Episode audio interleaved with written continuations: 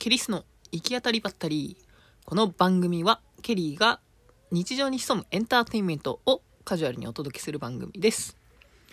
説明欄のノートからテキストでもお楽しみいただけます。今回のテーマはクラブハウスを1週間使ってみての感想と今後の流れということでお送りしていきたいと思います。はい、というわけで今回はクラブハウスについてお届けします。ちょっとね、内容が長くなっているので、えー、と5つのパートに分けて、えーお届けしたいと思います。1つ目、クラブハウスとは2つ目、クラブハウスに入るきっかけ。3つ目、1週間クラブハウスを使ってみての実感。4つ目、今後のクラブハウス。5つ目、ポッドキャストとクラブハウスの実験という内容でお送りしたいと思います。えっ、と、もしかしたらね、あの、隣人のテレビのあの、音がめちゃくちゃ聞こえてきてるので、ポッドキャストに入っているかもしれないんですが、えーご容赦ください。まあ、BGM として ちょっとした雑音として、えー聞いていただければなと思います。まず一つ目、クラブハウスとはということで、えークラブハウスの公式サイトによりますと、えー音声の新しいネットワークで友人や新しい人々と会う場所として設立されたようです。現在は iOS、iPhone、iPad のみの招待制になっています。えー招待には招待状が必要で、えーと、ショートメッセージで招待コードが送られてくる仕様になっています。えー招待状は、えっ、と、すでにアカウントを持ってる人が、えっ、と、2つ、えー招待状を付与されるので、まあ、その、付与された招待状をもらうか、えー電話帳の登録をお互いに電話番号でしていると、えー招待状なしでもあの登録できるようです私はこの方法を試してないのでまだやり方が分かりませんがググったらね結構出てくるのでお試しください。さらにはですねなんかこの今流行る前にあの無限で招待できる招待コードというか招待リンクがあの配布されていたようで先ほど調べたらあのそういうのを発見したんですけどもしねまだツイッター上とかで残っていたらそこのリンクから入ればあのひあの人伝いであの電話番号知らなくてももしかしたらまだ使えるかもしれないしちょっともう人数が多くなってきたんでもしかしたら制限かかってるかもしれないんですけどまあそれを探してみるのも iOS の方ありなんじゃないかなというふうに思っています。Android ユーザーはちなみにまだ使えないようなのでご注意ください。2つ目クラブハウスに入るきっかけ。えー、まあ私が私じゃない、えっと日本で広まり始めたのは1月20日らしいんですけども、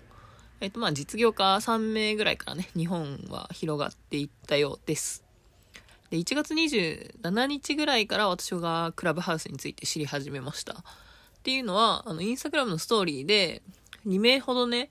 あの始めました宣言をしていてフォローしてくださいっていうふうに言っていたのでで、まあ、それが結構あの、フォロワーのいるインフルエンサー系の方たちだったので、これはなんか新しいものが始まってるなと思って、なんかそういうのってインスタグラムよりツイッターの方が参加者多いかもと思ってツイッターを見に行きました。そしたらね、まあ有名な方は1月25日ぐらいから、えー参加されている方も多くてですね。まあ招待制だったので、招待状欲しいアピールをちょっとね、ずつ始めてみました。で1月28日にインスタグラムの顔見知りのフォロワーさんがストーリーに参加表明をし始めたので、えー、まあ、招待状余ってないか声をかけるも玉砕ということでしたね。で、1月29日、ツイッターのアピールだけでは足りないかもしれないと思って、まあ、インスタグラムのね、ストーリーで先にあの、フォロワーさんの、あの、参加表明が流れてきたので、まあ、そうの、あの、フォロワー層の違うインスタグラムでもアピールしたら、まあ友達が余ってたよ、余ってるよって言って連絡をくれたので、クラブハウスデビューに至りました。で、まあその日のね、あの感想をツイッターに投稿して、ノートに今貼り付けてるんですけど、クラブハウス招待してもらったけど、無限面白生放送、楽しすぎる、そして時間が溶けるっていうような感想になっています。で、まあこの日から、起きてから寝るまで現在進行形で割とずっと聞いてます。えっ、と、なんせね、あの、電話が2台持ちで、まあ、それ以前も、ラジコだったり、ボイシーだったり、スタンド FM とか、ポッドキャストとか、ずっと聞きながら、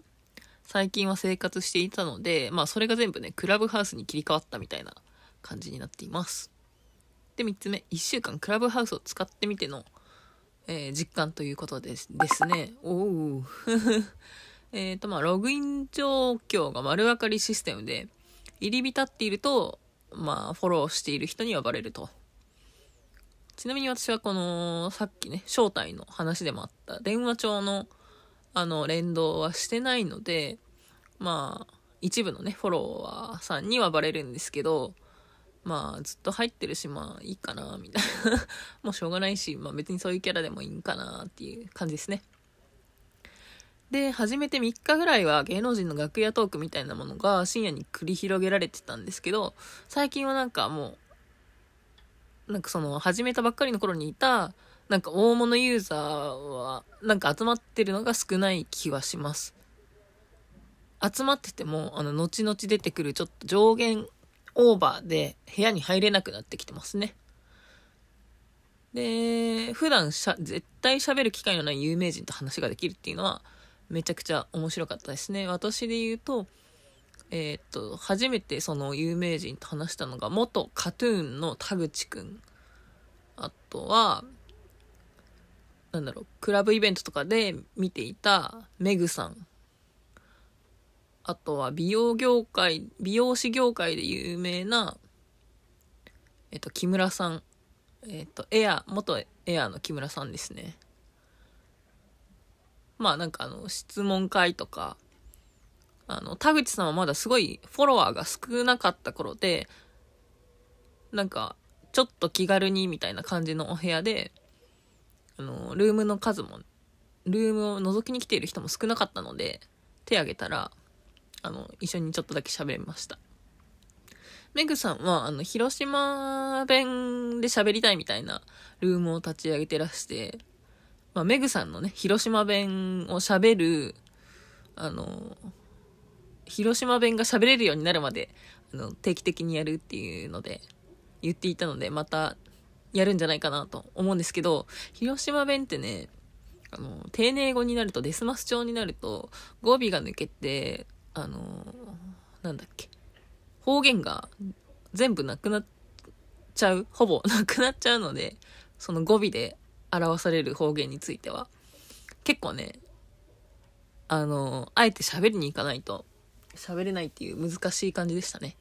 まあその感じで、あの、岡山弁のスレッドというか、す、岡山弁のルームも見ました。ね。うん、そういうのも面白いんじゃないかなと思います。まあ、あえてそういう風にしてなくても、なんか一部のルームではもう大阪弁とか関西弁丸出しのところとかもあったので、結構そういう地方、なんか都市にいる人の地方に戻れないとか、今は、なんだろうな。うん、都市にいながら、なんか地、元に帰ったような感覚で楽しめる部屋とかもありましたね。ちょっと長くなりすぎました。あ、あと、美容師の木村さんは、結構ね、今、あの、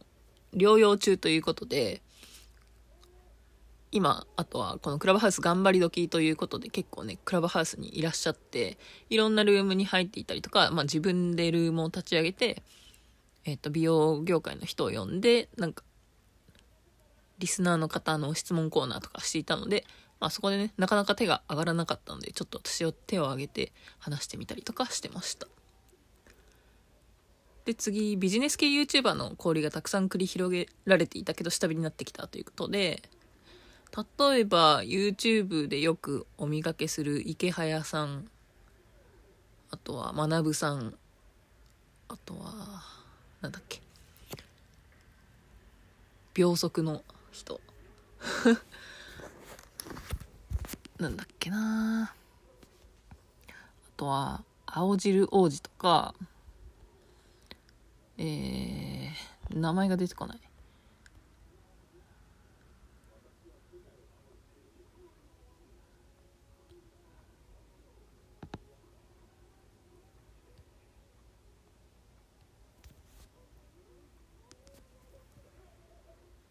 与沢翼さんか。お与沢翼さんとか、あとはメンタリスト DAIGO さんとかが当初よく夜とかね、盛り上がってたんですけど、まあサーバーが落ちやすくなったりとかしていたので、えー、夜にいた人たちが、まあ、昼に移ったりとか、朝活し始めたりとか、もうそもそもあんまりいないとか、もう定期的に覗きに来るんじゃなくて、もうスケジュール打ってその時だけいるっていうような形に推移してきたかなという感じですかね。で、あとは2月1日にイーロン・マスクが、アメリカの実業家ですね。えっ、と、まあ、日本、普通、2月ふ、2月1日の日本時間のお昼ぐらいに、えー、まあ、とあるクラブで、のルームで喋り始めた時は、サーバーが最も不安定、かつ、ルームの条件っていうの、5K っていうのがね、5000人っていうのが見えたりとか、あとは、そこに入れない、ルイーロン・マスクがいるルームに入れない人たちが、入ってる人が、また聞きルームを乱立したりとか、YouTube ライブで配信したりとか、なんかものすごい現象を見たかなというような気がしますね。で、まあそういうこともあり、いろんな人がね、たくさん入ってきて、夜のサーバーが不安定になると、時間が使え、自由に使える人たちは結構広間の交流が増えているのかなっていうふうに感じました。えー、さっき言ってたビジネス系 YouTuber とかの方ですね。昼間、まあ、あとは世界から、世界各国から人がいるっていうので、結構時間帯もいろいろって感じですね。私が見た中で言うと、まあ、イギリスだったり、ドバイだったり、フランス、え中国う、どこだろう、ハワイとかにいるのかな？あとは、ロサンゼルスとか、結構いろんなとこから集まってきてますね。あと、オーストラリアとかもいたかな。えーと。で、まあ、1週間経ったので、初心者マークのクラッカーが取れましたと。で、あと、利用規約がリアルタイムで更新されているようで、無言部屋っていうのは、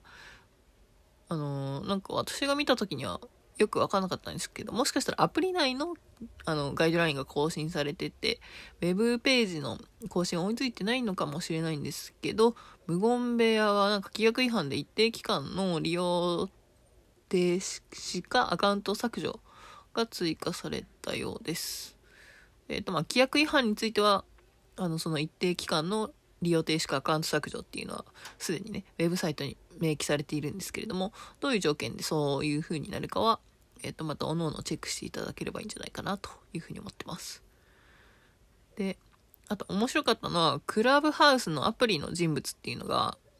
時々 Twitter とか Instagram とかでも見かけると思うんですけど、その人物は、なんかこれ月間でアイコンが変わるらしくて、まあアップデートをしたらね。で、まあその時に最もクラブハウスに貢献した人のプロフィール写真がアイコンになっているらしいので、クラブハウス内にもこの方はいらっしゃって、まあ、私はなんかインスタグラムでどなたかがストーリーにアップしていた、ミスタークラブハウスって言って、アップしていたのを見たら、まあ、インスタグラムにもいたし、まあ、もちろんね、クラブハウス内にもいるんですけれども、これがなんか日本人になったら面白いね、みたいな話もされていました。で、まあ一週間経って、いろいろ、まあ使ってはいましたけど、一週間経ってようやく最近知った機能は何かなっていうと、ベルマークっていうものがあって、まあオフィシャルにこの言い方なのかわかんないんですけど、まあフォローした人のお知らせ頻度を選べるっていう機能ですね。通知えー、まあその人がルームに入ったりとか、ルームを立ち上げたりしたら、あの、お知らせが飛んでくると思うんですけど、これが always と sometimes と never ever っていう3パターンあって、フォローしてるけど絶対聞きたいっていう人に関しては always とかに私は変更してみました。で、あとはブロック機能とかもあるんですね。特定の人をブロックできたり、あとは通報、規約違反の人を通報できる機能があります。まあ、各、あの、フォロワーさんだけなのかな？わかんないですけど、えっと、プロフィールの面に行ってもらって、右上に点が縦に3つ点々点って並んでるメニューがあると思うんですけど、まあそこにブロックと、えー、通報の、えー、ボタンがあります。でね、あの、なんだっけ、無言部屋とか、例えばなんか、これは利用規約に違反するなっていう人がいれば、そこから通報して、あの、クラブハウス側が審査するような形になっているそうです。で、まあそこのね、審査の人、募集していたりとかするみたいです。で、このベルマークを本当に最近したので、もしかしたらフォロワー数を増やしたんで、開始当時の楽屋、芸能人の楽屋トークみたいなのが表示されにくくなったのかなっていうふうに感じました。なので、ちょっと聞いてみたいな、話聞きたいなっていうのは、オルウェイズに変更してみました。で、4つ目、今後のクラブハウスについては、冒頭にも紹介したクラブハウスの公式サイトを見ると気になる表明がたくさんありましたので、えー、一部ね、ご紹介したいと思います。えー、現在はね、まだこの招待制の、招待制の内容では、ベータ版ということらしいです。で、2021年には世界に広げる年にするというふうに宣言されていて、2020年4月頃に iOS で行われていたテストが、Android でもすでに済んでいるようです。なのでね、もうすぐ立ち上がってくるんじゃないかなとは思うんですが、えー、興味深いことに、この現在の正社員は2名ということですね。えー、完全にリソースが足りてないと思われるので、えー、公式サイトから求人募集もされています。もし英語が堪能で、えまあ、技術面に自信のある方はね、ぜひ応募してみるのもいいんじゃないでしょうか。資金調達、資金調達の、えー、調整する人とか、エンジニアだったりとか、安全面と違反者の審議する分析家などを募集しています。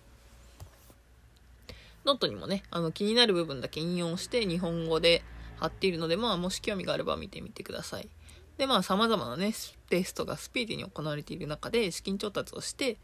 ユーザー拡大を目指してサーバーなどの技術面とユーザーの安全面を重視して開発を進めていくっていう風なことが明記されています。で、あと、クラブハウス内のルームでも議論されていた課金制度についてなんですけど、まあ、公式サイトに普通に書いてありました。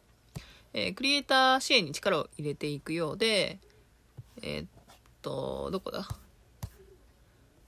チケチップ、チケット、サブスクリプション系の機能をね、えー、今後数ヶ月の間に、え導入予定だそうです。あ、まあ、最初はテストで導入予定だそうです。えー、これがね、今、チップは YouTube でいうスーパーチャットとか、そんな感じになるのかなっていうのと、えー、現在ね、かなり濃厚な話が無料で公開されているセミナー級のお話だったり、落語とか、最近は音声ドラマ配信とかもね、えー、ルームの名前で見かけたりするので、まあそれがゆくゆくはチケット制になったりとか、定期的に配信しているモデレーターはサブスク課金などにして、えー、まあ例えば、とある舞台のね、内容が今企画からあの、ルーム内で進んでいるものとかもあったりするんですけど、まあそういうのはサブスク課金になっていって、課金しないと追えないような状況になったりとかするかもしれないですね。で、まあ最も深い、えー、興味深いのはモデレータートレーニングセッションという表記があります。えー、まあこれを受けた方はあくまで推測なんですけど、モデレーターのレベルが表示されるだとか、いろん、あの、モデレーターのね、バッジの色の違いが出てくるかもしれないですね。なので、これは参加できるチャンスがあれば、ぜひ参加してみたいかなというふうに思ってます。ただ、これもね、あの、先行テクストとかありそうですよね。とか、すでにフォロワーが何万人いる人とか、結構条件とかが出てきそうな気もします。けど、なんか普通に仕事とかでも、仕事のファシリターとかでも役に立ちそうですよね。まあ、あとはね、テレビ局のアナウンサーとか、ラジオ DJ とか普通にいるので、ちょっとここはね、あの、一般の方は、もしかしたらハードル高くなってくるセッションになるかもしれないですね。で、さらに現在は、フォロワー1000人以上じゃないと作れないというクラブの設立があるんですけど、今は審査に時間がかかっているようなんですが、まあ、即日解説に向けてチェック者を増やしていくっていうところで、まあ、先ほどの求人だったりがあ募集されているっていうような形になっています。で、5つ目、ポッドキャストとクラブハウスの実験っていうので、今こからは私のベースの話になるんですけど、まあ、2月6日の朝10時半から12時45分ぐらいまで、今回のこのクラブハウスのね、内容の原稿とポッドキャスト収録を同時にやってみようと思って実験してみました。本当にね、準備ゼロからの段階で、あの、本当にゼロすぎて Windows での音声入力から調べ始めるところからクラブハウスで配信し始めたんですけど まあ、音声入力で言うと良かったのは Google ドキュメントツール、Google ドキュメントのツールっていうメニューからの音声入力ですね。ただしこれは、まあ、事前に知ってはいたんですけど、開業や微調整が必要なので、ちょっとあの入力されていく文章が、もう圧迫感がすごいくて、げんなりするのと、あとはなんかね、一定の長さになったら勝手に止まっちゃうような気がします。あとは、ブラウザーのね、タブを変えると入力が止まったりだとか、あと、なんか違う、なんか途中の文字から時々なんか入力されれていることがあって多分もう文章がはちゃめただったので結局ねこれは今回は全部手打ちで作り直しています。でまあ調べ物をしていたらまあクラブ配信クラブハウス配信はしているんですけどえー、まあ無言になっている時もあるしあのまあそういう余裕がある時だったので人が来た時に声かけると「こんにちは」とか言ったりするとま1対1なのでね、もう話すしかないじゃないですか。なので、別にそんな知らない人と別に話したくないし、みたいな人、なんかあの、プロフィール見たら、いろんなルームを回っていますだけ書いていた人が来てくれたんですけど、すぐ逃げられましたね。あとは、まあそもそもこの原稿を音声入力で作りながら、収録も同時進行して、この入力の手間をなくそうと思ったんですけど、まず原稿を作ってから話すことで、あの思考整理して話す内容を絞れるっていうメリットがあるんですけど全く絞れてないんで原稿もとっちらかりつつさらに音声入力でとっちらかり、えー、クラブハウス配信で意識もそっちにも活かせつつ収録の口の周りぐらいによるよって あのー、そっちのね口の喋りの調整も必要なのでちょっとねマルチタスクすぎて無理でしたね。なので、せめて、ちょっともうちょっとね、原稿を手で入力してから、準、テーマを結構固めて準備しといて、あとは喋りの部分だけ、あの、音声入力でやったりとか、まあそこの部分のタイミングになってからクラブハウス配信をするのがいいかなというふうに感じましたね。えっ、とまあ、そんなわけで、ちょっとね、まあ、その前も1人でルームを2回ぐらい建ててるんですけど、まあ、フォロワーさんがいる時間帯じゃないと、なかなか初見で見に来てくれる人もいないし、結構難しいなというので、えー、ツイッターでね、あのー、クラブハウステーマのポッドキャスト撮りたいなとか、ポッドキャストやってる人でクラブハウスやりたいとかつぶやいてたら反応してくれた人たちがいたので、まあその人たちに声をかけてやりましょうみたいな話をしているので、えー、また、あのー、やるとは思うんですけど、ちょっとまだ日取りが決まっていないので、日取りが決まったらぜひ、あの、ツイッターとか、ノートとか、あと、ポッドキャストでも、えー、予告しようかなと思うので、まあ、もし興味がある方は、えー、多分 Twitter が一番告知の可能性は高いと思うので、気になっている方はぜひフォローしといていただけると嬉しいですし、えー、もし聞きに来てくれた人の中でアンカーやっている人だったりとか、これからやりたいっていう人とかがいたら、ちょっとあのディスカッションの内容の方向性はまだ決まってないし、あの私より始めたのが遅い人たちとやる予定なので、ちょっと私の聞きたいことは聞けなさそうかなっていう感じはあるので、まあなんか私のわかる範囲であれば受け答えできればなとも思っているので、まあ多分、初めましてからのとこからみんな始まるので、ぜひね、同じタイミングでできたら嬉しいかなと思ってます。で、まあね、あの、好評というか、結構実りのある回であれば、また定期的に30分とか1時間とかでもやってみて、で、あとはそのポッドキャスト、アンカーでポッドキャスト作成しているんですけれども、それでね、コラボ配信とかもできる機能があるので、そういう公開収録、公開コラボ収録をしながらクラブハウス収録をするのも面白いんじゃないかなっていうふうに思っています。エンディングです。今回ね、すごく長いトークになり、今、本編の収録が24分あったので、ちょっと編集が憂鬱なんですけれども、えー、多分ね、今まで一番原稿に時間がかかった宇多田ヒカルデビュー22周年プレイリスト22曲を解説以上に、もう原稿書くのに時間がかかったなっていうような感じですね。なんならもう音声入力と、て、丸々手直しで完全に二度手間でしたね。えー、まあそれによってね、まあ考えとか話す順番もまとまったので、内容は最初よりは、あのー、わかりやすくなったかなというふうには思います。というわけでね、皆さんクラブハウスはもう使っているでしょうか？ぜひね、今はなんかまだアーリーアダプターの域じゃないかというような話になっていて、まあ、今後ね、Android だったりとか、まだ入ってきてない人たちがじゃんじゃん流れてきたりすると思うので、えー、ぜひ今のうちに招待がもうされて利用している方は、えー、使ってみて、あの、慣れておくのがいいんじゃないでしょうか。多分、次の YouTuber ばりにあの、結構、面白い職業になったりとか、課金制度もね、できてきたら、喋りが上手い人は、あの、すごくいいプラットフォームにもなるし、まあこのクラブハウスの公式サイトにも書いていたんですけど、あのまあ、人間味がより声の方が伝わるということらしいので、えー、まあぜひね、活用してみてはいかがでしょうか。で、私も時々なんかこのポッドキャスト系のあの内容で配信できたらなというふうに思っているので、